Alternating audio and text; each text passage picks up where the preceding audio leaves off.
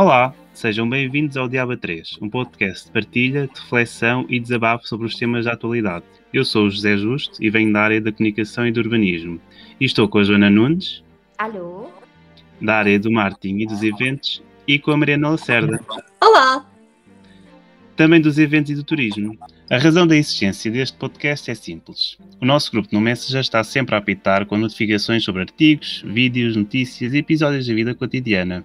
Assim, trazemos até vocês o resultado de um debate saudável de ideias e pontos de vista. A primeira rubrica, chamada de Pandemónio, é o espaço de debate de três temas, trazidos por cada um de nós, à qual segue a segunda rubrica, Vate Retro Satanás, em que partilhamos alguns aborrecimentos pessoais.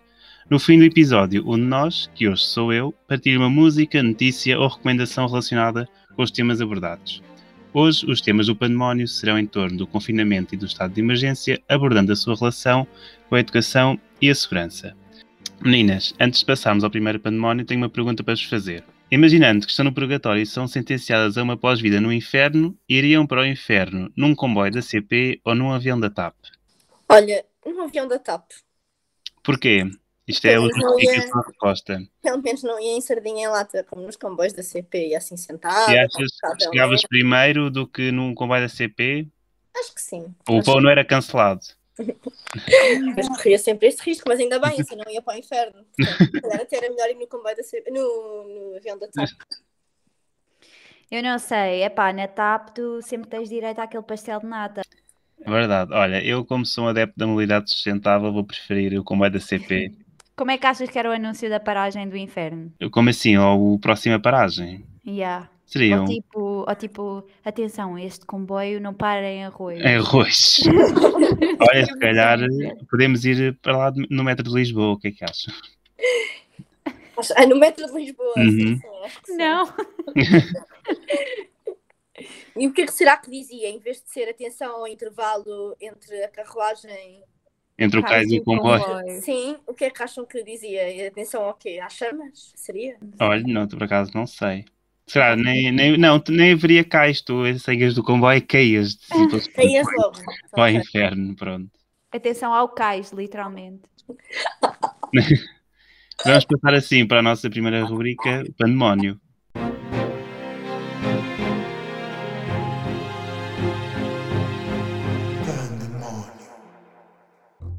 Hoje, no nosso pandemónio, começamos com uma mensagem que a Mariana Lacerda nos enviou que dizia: Ontem estava a tomar banho e descobri que Portugal era um país de dietas ioiô. Mariana, pode explicar esta mensagem? Sim, nós estamos a entrar agora no 11 estado de emergência.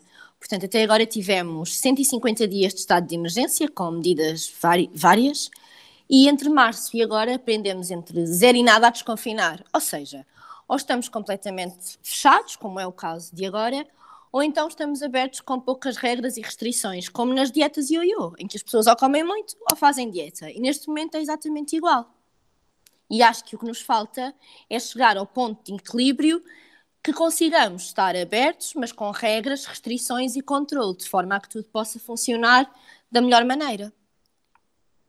E achas que quando abrimos o nosso desconfinamento começou em maio e foi gradualmente até um desconfinamento mais geral em junho, até inaugurado uh, com um espetáculo do Bruno Nogueira no Campo Pequeno. Achas que esse desconfinamento foi mal feito, ou seja, desconfinou-se assim à toa como uma dieta ioiô, ou seja, começámos de uma, eh, partimos de uma dieta com muitas restrições para uma dieta assim mais folgada. Sim, eu acho que sim. Em especial o controle. Eu acho que chegou ali a uma altura, em junho, que as praias estavam cheias. Nós víamos os bares da praia uh, na marginal e eram muitas pessoas. Ou seja, não havia controle. E acho que foi isso que faltou. E até com diretos do Presidente da República e do Primeiro-Ministro na praia. Exatamente.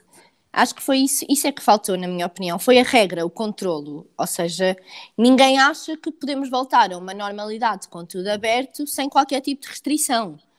Eh, o que eu acho é que deveríamos voltar a abrir, mas com controle e com regras. E acho que foi isso que faltou. Daí a dieta ioiô. Eu acho que a Mariana tem toda a razão, não é? Este, eu adorei a frase dela das, das dietas yo-yo, porque acho que retrata exatamente a situação em que estamos.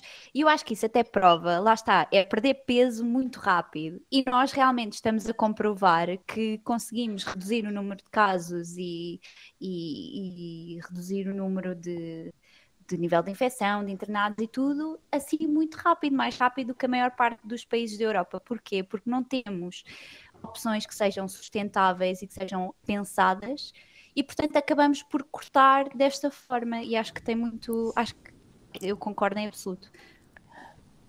E Mariana, neste, sim, mas neste momento reduzimos, como tu disseste, Johnny, muito bem, bastante, tanto o número de casos como de internados, mas à custa do quê? Ou seja, estamos completamente fechados, não é?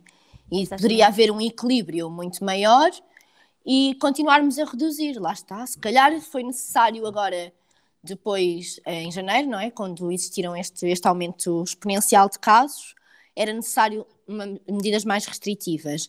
Mas só isso, ou seja, neste momento poderia-se voltar a abrir com todas uh, os, o controle e as restrições, como é óbvio. Ou seja, muito bem, reduzimos, mas lá está, vamos continuar a reduzir e depois vamos voltar a abrir e depois vamos voltar a aumentar e depois vamos voltar a fechar.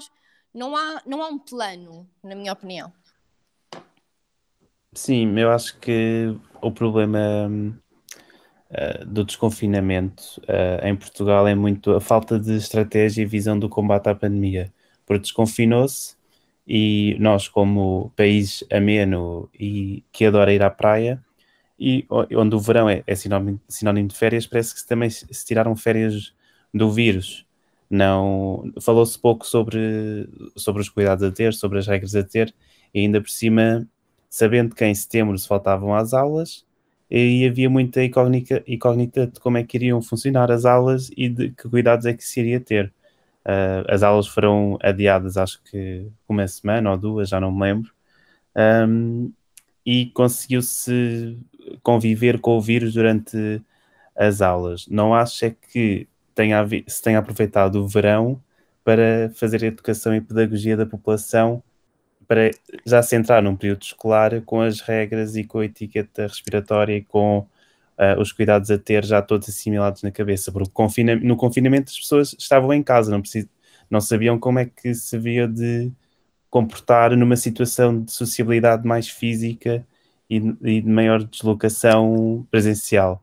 Sim, eu concordo muito com isso que tu disseste de no verão tirou-se férias da pandemia, porque foi mesmo isso que aconteceu, ou seja, Podíamos ter aproveitado a época em que tínhamos os casos muito mais baixos para fazer uma preparação, porque todos sabíamos que o, o inverno ia trazer outra vez um número mais elevado de casos, e isso não foi feito. E o verão, em que estávamos mais tranquilos, podia ter sido uma boa época para se fazer. Sim, até porque uh, passámos o último trimestre de 2020 a dizer, a ouvir que do, da, da parte do Primeiro-Ministro que Portugal não iria aguentar um segundo confinamento e mais uma vez foi uma promessa uh, irreal, porque não foi, não foi cumprida.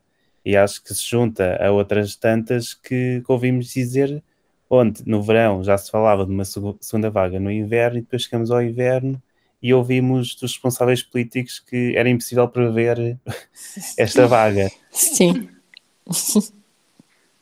Uh, e acho que foi também muito isso que falhou, para além de da, do reforço do Sistema Nacional de Saúde, ou seja, já preparar para uma segunda vaga e para uma enchente de, de, de novos casos e novos, mais novos internamentos e, do que novos casos, porque isso é o que sobrecarrega de facto o sistema de saúde e também uh, a falta de capacidade de testagem. Nós, desde, desde o início, ouvimos a Organização Mundial de Saúde uh, a dizer aquela regra, regra do identificar, testar, isolar uh, e, e, acompanhar ou, ou, tratar, qualquer, é tratar. Um, e acho que depois dessa regra, quando se desconfinou, foi muito mal, maltratada. Sim, e mais que isso, eu acho que aquilo que, no, que aconteceu a Portugal em janeiro era completamente admissível se tivesse acontecido em março de 2020, quando nós não fazíamos ideia Sim. que aqui ia acontecer. Mas quase um ano depois, é inadmissível estarmos a lidar com uma pandemia que vivemos há quase um ano como se ela tivesse aparecido ontem. E eu acho que foi isso que aconteceu em janeiro. Sim, até quando já, já conhecemos que cuidados é que devemos ter, regras de distanciamento físico, uso de máscara, desinfetar as mãos, uh, reduzir uh, contactos, uh, assim, assim possível, e preferir o ar livre, encontros ao ar livre, em vez de encontros em sítios fechados. Exato, e isso leva-nos bastante àquela parte de a educação e o exemplo parece que são sempre uma metodologia secundária uh, e depois ter aqueles discursos do tipo a culpa, entre aspas, é das pessoas e a responsabilidade individual de cada um tem mais poder sobre a falta de comunicação correta e a falta de educação própria para, para os comportamentos das pessoas, não é? E acho que é isso que também ajudou muito a entrarmos na situação em que entramos. E por falar em educação, e se calhar passávamos para o, o segundo tema de hoje, que é o ensino. A Joana vai fazer as honras de, de apresentar. Então, eu ensino, eu ensino mais a nível superior e eu, eu vou contar aqui também um bocadinho como é que este tema surgiu, porque este tema é, foi uma coisa que me aborreceu esta semana, como as nossas conversas, não é? Surgem assim espontaneamente. E eu estava a assistir a uma reunião da minha irmã de preparação para um exame e, e estavam a passar o briefing, como é que os alunos da turma da minha irmã iam fazer aquele exame, uh, que usa uma plataforma que é o SolidWorks e hum, eles estavam a obrigá-los, durante o exame, a ter o telefone em chamada, a gravá-los, a partilhar ecrã e ainda está, estão à espera que o computador deles seja bom o suficiente para poderem trabalhar com o software, que é um software pesado de, de desenho 3D, em vez de adaptarem o exame à tecnologia, acabam por adaptar a tecnologia ao exame. E, portanto, eu estava muito irritada porque a minha irmã Uh, especificamente tem um computador que é muito lento a trabalhar com aquele programa e ela estava a tentar explicar ao professor que ela não ia conseguir fazer desenhos se fossem muito complexos. E o professor estava mais preocupado em ter a certeza que ela tinha o Zoom, tinha o telefone tinha, conseguia partilhar o ecrã durante o exame do que em ter as condições necessárias para o fazer.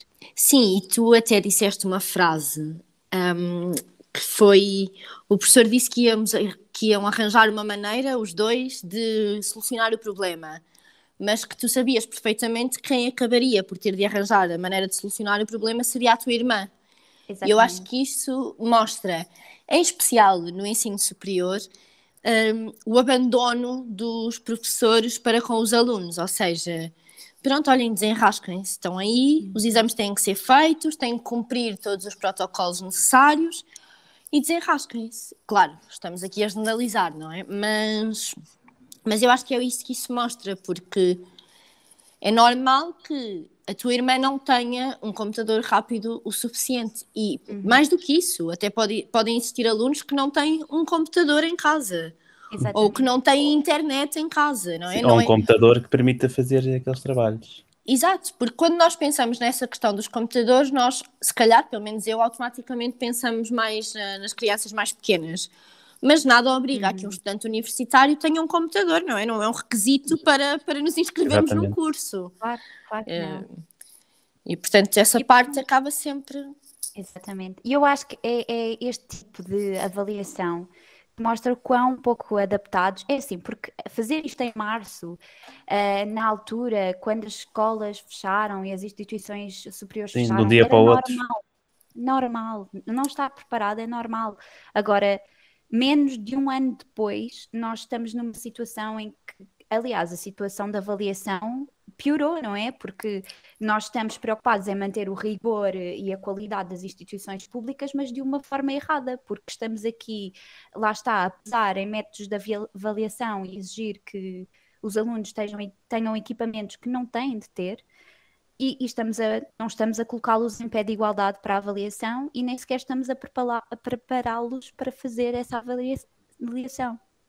Sim, eu acho que lá está, mais uma vez, como falámos no tema anterior, isto só demonstra que não houve preparação nenhuma e tivemos mais do que tempo para as coisas uhum. serem realmente preparadas.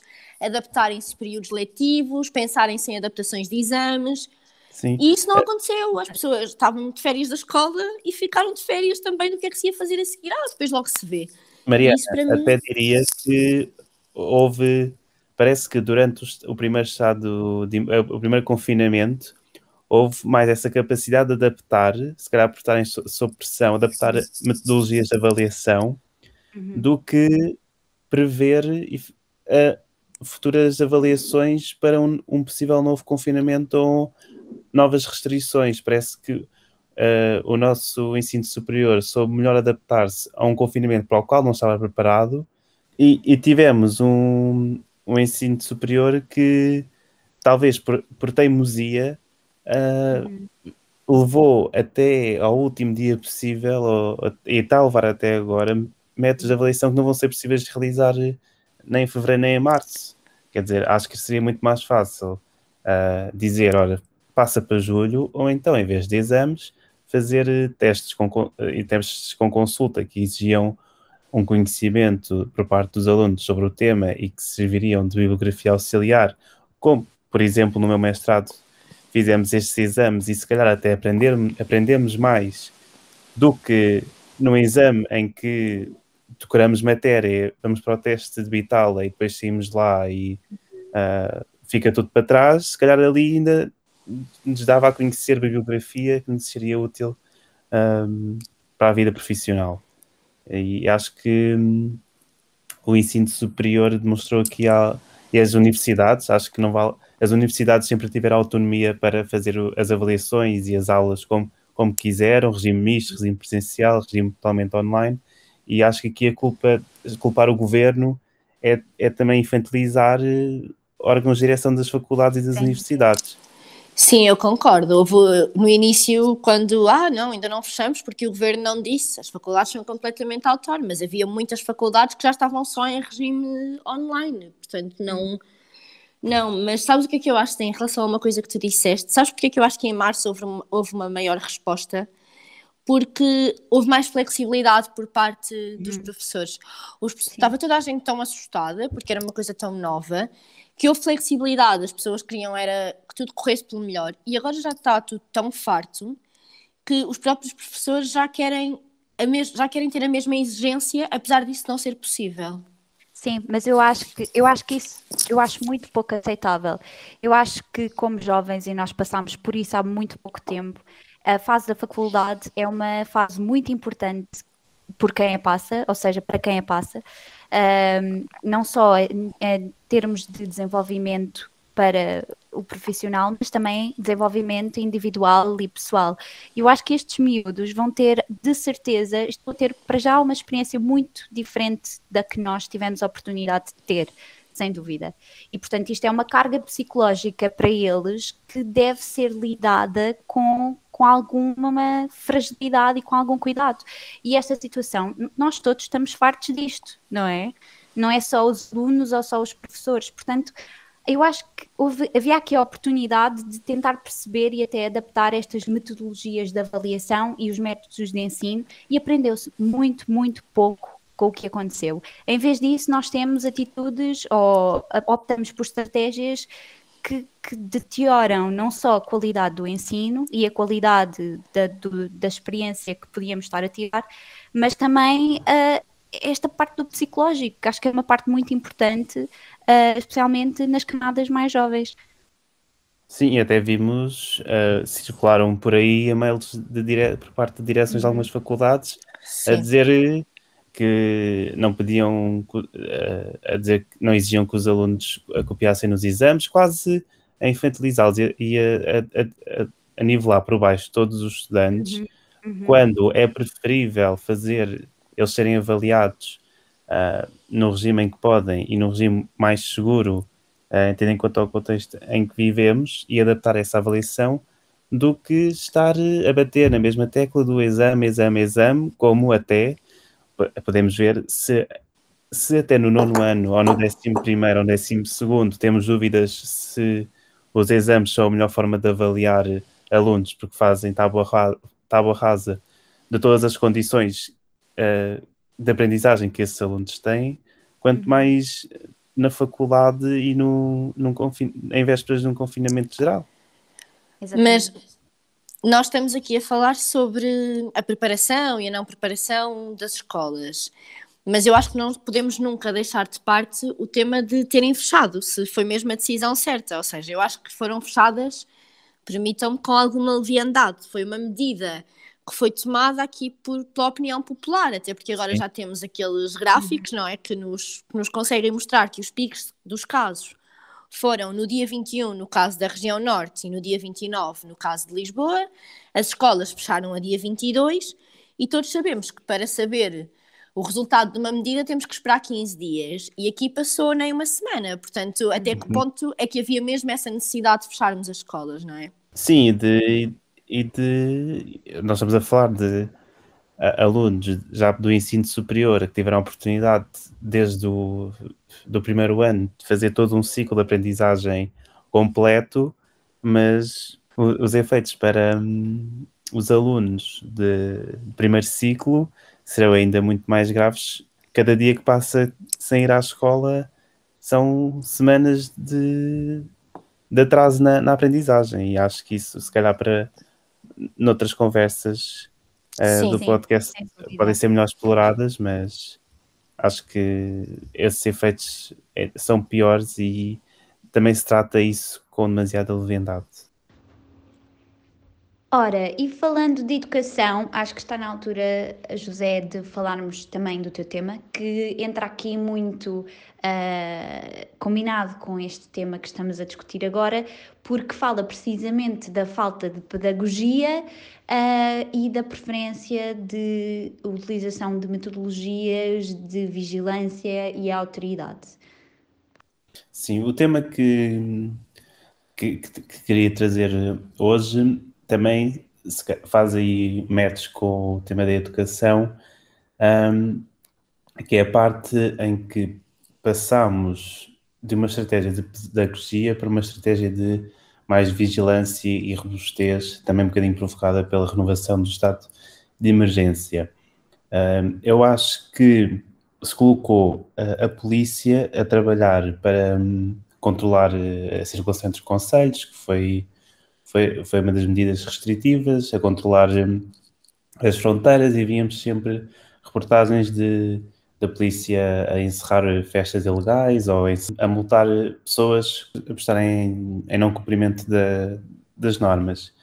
Uh, porém, acho que essas constantes imagens e esse constante papel da polícia estar em controlar hum, em, em, fazer esse controlo e as sucessivas renovações do estado de emergência que iam impondo regras e regras que exigiam maior presença da polícia na via pública e no espaço onde circulam pessoas, começou a construir este hum, mindset de permanente vigilância sobre o outro. Ou seja, nós, na, na, na nossa comunidade, começámos a, a, ter os polícias e, o, e, os, e os contaminadores sempre Uh, acho que toda a gente, pelo menos aqui, já viu uma story ou um post ou um tweet de alguém que dizia: Olha, lá está, aquele ali na rua a não, a não cumprir o recolhimento obrigatório. Isto aconteceu muito quando houve o recolhimento à uma da tarde e as pessoas faziam este tipo de julgamento, não sabendo sequer,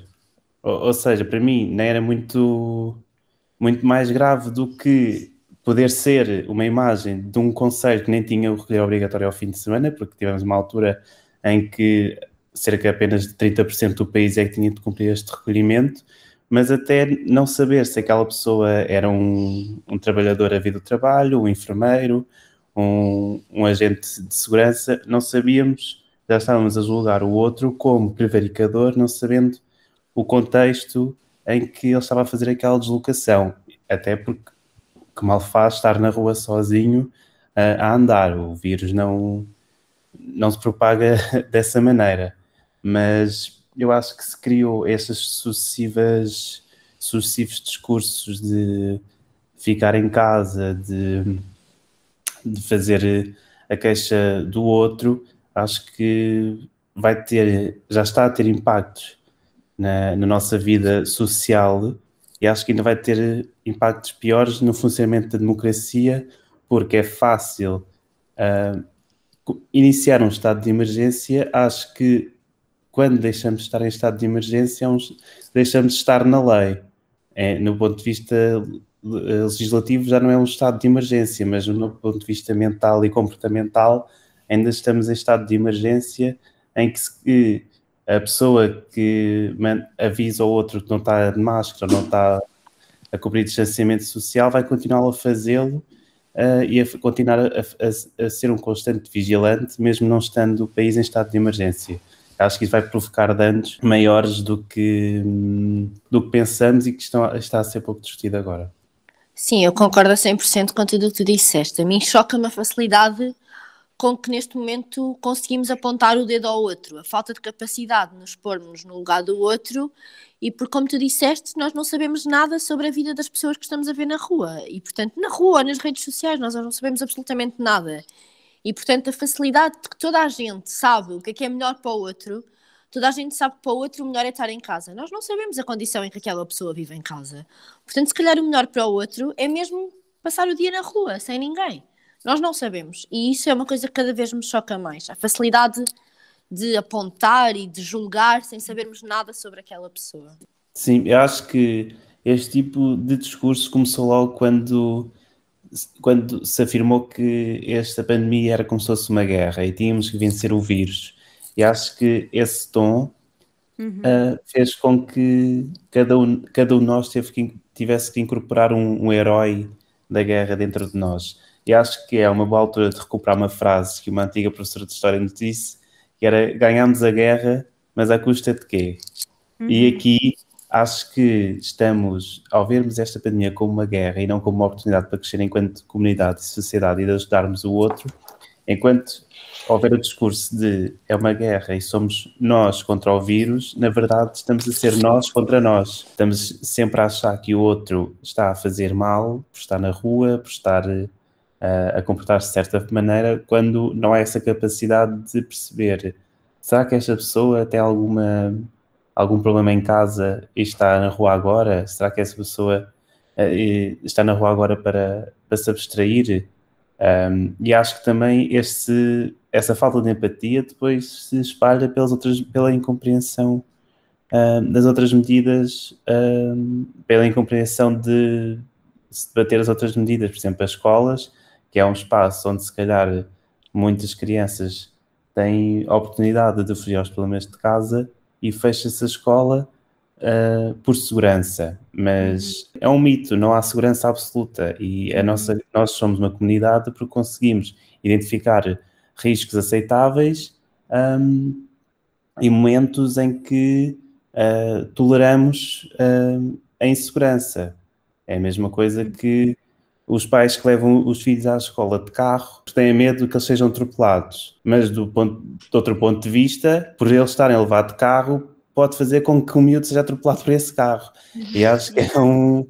e acho que é sempre um, um debate em que passamos a desinfetar tudo, a desinfetar, a usar máscara e estamos nesta opção por eliminar qualquer, qualquer fonte ou, ou possibilidade de risco, quando temos é que saber o que é que, qual é que é o custo-benefício de um, deixar de, de, aceitar aquele risco ou de não aceitar aquele risco. E acho uhum. que, se por um lado quebra-se cadeias de, de, de, contágio fechando as escolas, por outro quebra-se um futuro uh, e aprendizagens uh, e um safe space e um lugar de convívio, lugar de partilha, lugar de amizade, lugar de toque às crianças. E acho que deve-se refletir muito se, quando voltarmos a abrir, como é que queremos abrir? Queremos abrir para poder fechar outra vez ou vai ser uma abertura em que vamos admitir há este risco, vamos fazer isto para conviver com esse risco uhum. e as crianças vão poder aprender, vão poder brincar, vão poder conviver vão poder uh, evoluir nas escolas. Mas estamos a falar sobre, sobre segurança e acho que uhum.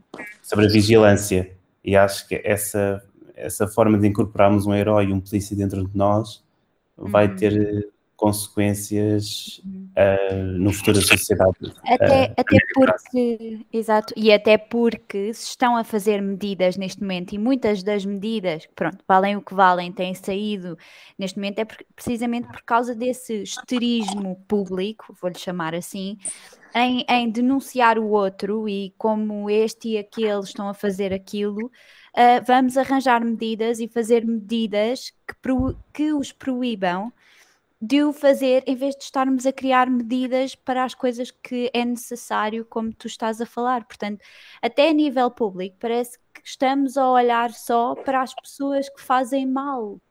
Entendes? Uhum. Em vez de verificarmos como é que podemos trabalhar a situação e criar soluções para um futuro mais sustentável, tendo em conta a situação em que nos encontramos. Sim, e quase tratar eh, os doentes como culpados. Claro. Para chegar ao, uh, ao discurso de só, quase só fica doente quem não cumpre as regras. Quando claro, há muitas exatamente. situações onde a pessoa é de, tem grande responsabilidade desde março na, no respeito pelas regras e pode apanhar o vírus, é um risco. Acho que aqui é uma questão de proteger as pessoas mais frágeis uh, e, e, de grupos de risco para que não para, não, para que não apanhem o vírus até estarem imunes mas acho que esta constante, constante incentivo à vigilância, à polícia, quer dizer, há operações stop numa hora de ponta da, na IC19 às, no, às 9 da manhã ou na estação de Sete Rios. O que é que a polícia que vai ali fazer acha que aquelas pessoas estão a fazer? Sim, não vai apanhar. Exato, não vai apanhar nada, não é? Não vai apanhar ninguém que não tenha uma justificação qualquer. Não, não, não, não vai apanhar, vai apanhar se calhar outras coisas, como aconteceu no, num fim de semana na ponte 25 de Abril, em que as únicas multas que a polícia passou uh, era uma operação pelo confinamento e as únicas multas que foram passadas eram pessoas a conduzir sem carta de condução. Uhum. E, portanto, é isso que vai continuar a acontecer. Vão-se apanhar outros delitos, mas nada relacionado com, com o confinamento é gastar recursos e alocar muito mal os, os poucos recursos que temos e não estamos a dar respostas. Mas o que eu acho é que uma operação dessas dá muito mais visibilidade do que andar um carro ou dois carros patrulha por bairro a perceber efetivamente se as pessoas estão em cafés abertos, se estão Uh, como havia antes da, da, proibição da venda ao postigo, em que as pessoas estavam a beber em frente ao café, ou seja, isso não dá nas vistas, isso realmente combate a pandemia, mas não sei quantos carros da polícia uh, na IC19 dá muito mais nas vistas e é uhum. muito mais falado na televisão, pois, não é? Exatamente. Até porque às vezes são operações concertadas com a televisão, ou seja, já vai para lá a polícia e vai logo para lá a televisão fazer a reportagem, parece que é quase encomendada. Sorte, a televisão ainda chega primeiro que a polícia. Sim, se a falar da CMTV, já está lá a fazer a operação stop. Uh, eu, aqui em Giões uh, estão, a GNR vem verificar se as pessoas estão em casa, as pessoas infectadas. Isso é uhum. uma coisa que vocês sabem que se faz em mais lados do país? Sim, é. Uhum. Ok. E o que é que vocês acham disso? Eu acho que é certo. Tem... Sim, também acho que é Porque... certo. Eu acho ah. que isso acho que só acontece, desculpa Mariana, mas os casos que eu, que eu conheço de visitar infectados só acontece quando a chamada telefónica não dá resposta, ou seja, quando há uma tentativa de contacto prévia, uhum. mas que não, que não é efetuada, então mandam a polícia ir eh, ver se a pessoa está em casa. Okay. E eu, eu acho que, na verdade, lá está, a polícia é mais bem usada, digamos assim, uh, nisso do que nas operações de IC19. Portanto, eu acho que é muito importante, para além da sensibilização para as pessoas ficarem em casa, se chegamos a uma altura em que percebemos que as pessoas não ficam, é muito importante haver esse controlo. Eu acho que é importante. E pronto, acho que fechamos assim o nosso pandemónio.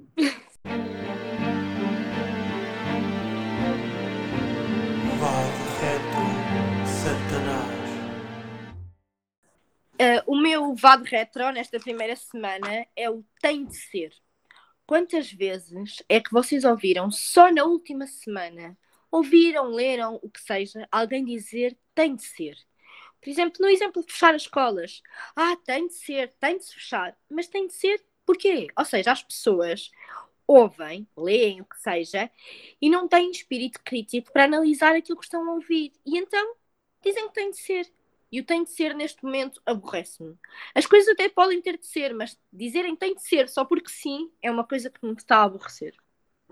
Sim, até acho que mais se nota neste confinamento. Ou seja, eu, eu sou uma pessoa que, por norma, é contra o estado de emergência, porque acho que se devem explorar todas as outras formas que existem de combate à pandemia sem passar pela a suspensão uh, da democracia eu acho que até eu consigo admitir que falhámos tanto atrás uh, que era inevitável este confinamento e agora temos quase assumir este confinamento como nem tanto para achatar a curva, mas como esmagar a curva, ou seja, afirmar este confinamento como vamos fazer isto e a partir daí vamos abrir, mas espero eu que esse trabalho esteja a ser feito, que é abrir não é abrir e esperar que venha uma quarta vaga para fechar de novo. É. espero que seja.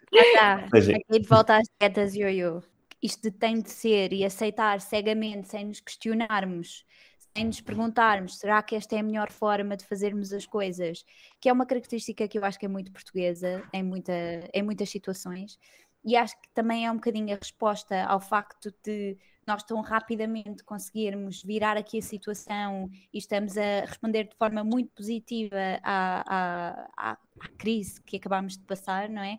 Acho que tem a ver com isso. É o a sentir e calar e tem de ser. E eu acho que nos devemos questionar, questionar mais acima de tudo. Joana, sabes o que é que tem de ser agora? O quê? O teu vato retro Satanás. O meu vato retro Satanás. Então, o meu vato retro Satanás é a publicidade institucional que se tem produzido também no âmbito da, da pandemia. temos alguns que nós partilhamos no grupo que acho que são os meus favoritos, aquele do olha-me nos olhos e diz-me que não te dá jeito usar máscara. Acho que é poético, é poético. e temos, por exemplo, aquele do se o pudesse ver, sairia de casa, e nós temos aqui paisagens portuguesas cheias de bichitos all over the place. Um, aqui, epá, eh, qual é, qual é o objetivo, não é? Porque este tipo de mensagens são ridículas. Dá é quase uma paródia da pandemia. Não, exatamente, completamente. Eu hoje lia que, que, que, aquilo mais parece um post cómico e não uma coisa de, de advertência, não é? Uhum. Exatamente. Eu acho, é, Um, se, pode, se, puder agora falar um pouco só, eu acho que o melhor anúncio que foi feito saiu em pleno confinamento, onde a sociedade física não é recomendada. É aquele onde dois jovens estão a falar, começa a sair um enxame de abelhas da boca de um, uh, e é feita essa analogia, essa comparação de se o vírus fosse um enxame de abelhas a sair da boca do outro, tu de certeza que fugirias. A única forma de combater isso é estar com o outro e usar máscara e até estão ao ar livre, há um relativo distanciamento físico. A mim é uma pena que tenha saído em pleno confinamento geral e não no verão, por exemplo. Mas, Zé, mesmo nesse anúncio que foi bem conseguido, que tu estavas a explicar como era, esse anúncio não foi. Eu só vi esse anúncio porque tu partilhaste comigo. Eu não vi esse anúncio não vi na partilhado televisão. N vezes como vi todos os outros. E eu sinto que é um pouco a política e a publicidade do medo ao invés da publicidade mais educativa. Lá está, esse é uhum. é um de publicidade educativa, não é? E isso, aquele que, que a Joana estava a explicar do vírus nas várias paisagens lisboetas, lisboetas e a nível nacional, mas chega a ser ridículo, porque temos quase o vírus mentira, mais alto, é. o vírus mais é, baixo, então mas porquê é que abrimos a janela? E, e quase Salta? E quase lá está, mentira, porque não, não explica como é que o vírus é transmitido. Ali dizia Exatamente. que o vírus estava no, na Câmara Municipal do Porto, ali a trepar pelas paredes. é uma péssima pedagogia, é uma péssima mas, pedagogia. Mas depois uma janela aberta pode salvar uma vida. Mas sim, a janela está aberta. Sim, temos as duas. É, lá está, temos as duas. Ficar consideração. As, as duas peças de comunicação circular ao mesmo tempo do mesmo orga organismo e com mensagens contraditórias, que é, por um lado, abre as janelas no espaço fechado, por outro, olha, não vá para o terreiro do passo que está cheio de bichos. Zé, para encerrar esta nossa rubrica, queres partilhar o teu vado retro Satanás? Sim, até acho que o formato para partilhá-lo partilhá é, é ótimo, porque é o Clubhouse, uma nova, uma nova rede social que só se entra por convite e é exclusiva para utilizadores de iPhone. Uh, mal ou bem, nós os três somos utilizadores de iPhone e dois de nós já, experimentou, uh, já experimentaram a aplicação. Um, eu já estive aqui a explorar, entrei em salas, não sabia se o meu microfone estava ligado ou desligado, ou seja, eu entrava e ficava logo nervoso porque não sabia se o barulho da novela que estava, estava a dar na sala as outras pessoas conseguiam ouvir. Mas pelo que já li, acho que uh, foi criado tanto um sentimento de quer entrar nesta nova rede social, o mais um, o FOMO, o Fear of Missing Out, uh, criado para uma aplicação que as pessoas que queriam experimentar não sabiam muito bem como funcionavam, uh, nem sabiam muito bem o que é que lá iam entrar. estavam assim desesperadas por convites, lá está essa, parecia que estávamos à, à porta do Lux, uh, a desejar que nos conhecêssemos alguém e conseguisse passar à frente ou meter na guest. Um, e acho que foi isso que eu senti. Senti que estava à porta do Lux, porque não sabia se ia entrar. Houve gente a pagar por convite, só os utilizadores de iPhone é que podem experimentar. E sempre que eu, eu entrava numa sala, sentia que, apesar da sala estar aberta, não parece que há essa abertura por parte dos oradores a incluir um, pessoas para a conversa. Até porque nem só vês ali a fotografia, não vês se as pessoas uh, são realmente quem, quem, dizem ser, ou não há uma confirmação de identidade. Não sabes se a pessoa, mal abre o microfone, vai dizer mil e um disparates ou começar a insultar alguém. E também outra parte que também foi comunicada é a falta de escrutínio que houve em relação, ou seja, há, há tanta tanta investigação sobre a venda de dados do Facebook uh, ou do Instagram e o que é que fazem com, com, os dados pessoais, mas parece que se esqueceu isso tudo quando surgiu uma nova rede social e bora lá entrar to, todos nela experimentar como se lá está, não aprendemos nada. Eu próprio incluído, eu senti tanto essa hum. curiosidade que nem pensei se me estavam a roubar dados ou não a pessoais, aquilo, aquilo até pede número de telemóvel e é incrível como nós temos dedicamos tanto tempo a aprender sobre uma coisa, mas depois somos facilmente uh, apanhados e, e, frágeis nesse, nesse contexto. E também, pronto, só para complementar e para acabar, acho que, por exemplo, acho que isto não é o. Eu, eu para descrever isto a outras pessoas, disse que isto era como se fosse um feed de salas de Zoom. Mas há que admitir que nas salas de Zoom há vídeo e se houver pessoas uh, surdas, existe a possibilidade de haver um intérprete de língua gestual uh, a traduzir o, o que as pessoas estão a dizer numa chamada falada. Ali deixa de parte esse tipo de utilizadores e pode ser, isto está numa versão beta e pode ser que isso seja melhorado, por exemplo, teres um perfil uh, especial que permita vídeo e permita comuni tanto ser, comunicar como alguém que traduza o que está a ser dito. Uhum. Portanto, elitista e pouco inclusiva. É, é o, basicamente. É o Boa capacidade de síntese, Joana. então, nós todas as semanas, uh, aqui no Diaba 3, vamos fazer uma partilha, um de nós. Esta semana é o José Justo. Se quiseres falar sobre a tua partilha esta semana. Sim, a minha partilha é um poema do António Julião chamado O Poema das Árvores e ele faz a comparação entre hum, o crescimento das árvores e o crescimento dos animais e quase uh, chama as árvores de abençoadas por conseguirem crescer sozinhas e isto tudo uh, como conclusão da nossa reflexão sobre a necessidade uh, do, da escola e, e do, do ensino uh, e, e, da convivência e da, da, troca, precisamos do outro e de criar um sentido de comunidade para, para crescermos. E é nesse sentido que vem aqui partilhar um certo desse poema. As árvores crescem sós e a sós florescem, sem verem, sem ouvirem, sem falarem, sós, de dia e de noite, sempre sós. Os animais são outra coisa. Contactam-se, penetram-se, trespassam-se, fazem amor e ódio e vão à vida como se nada fosse. As árvores não. Solitárias, as árvores exauram terra e sol silenciosamente. Não pensam, não suspiram, não se queixam. Estendem os braços como se implorassem. Com o vento soltam ais como se suspirassem. E gemem, mas a queixa não é sua. Sós, sempre sós. Nas planícies, nos montes, nas florestas. A crescer e a florir sem consciência. Virtude vegetal, viver a sós e, entretanto, dar flores. Pronto. Acho que foi uma ótima forma de acabarmos o nosso primeiro Diaba 3. Obrigada aos dois. Obrigado e até para a semana. Até para a Até semana. para a semana, meninos.